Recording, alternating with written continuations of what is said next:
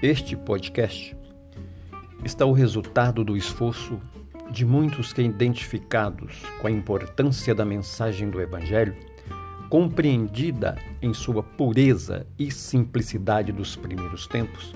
dedicaram-se e continuam se dedicando ao estudo sistemático da Boa Nova à luz da doutrina espírita.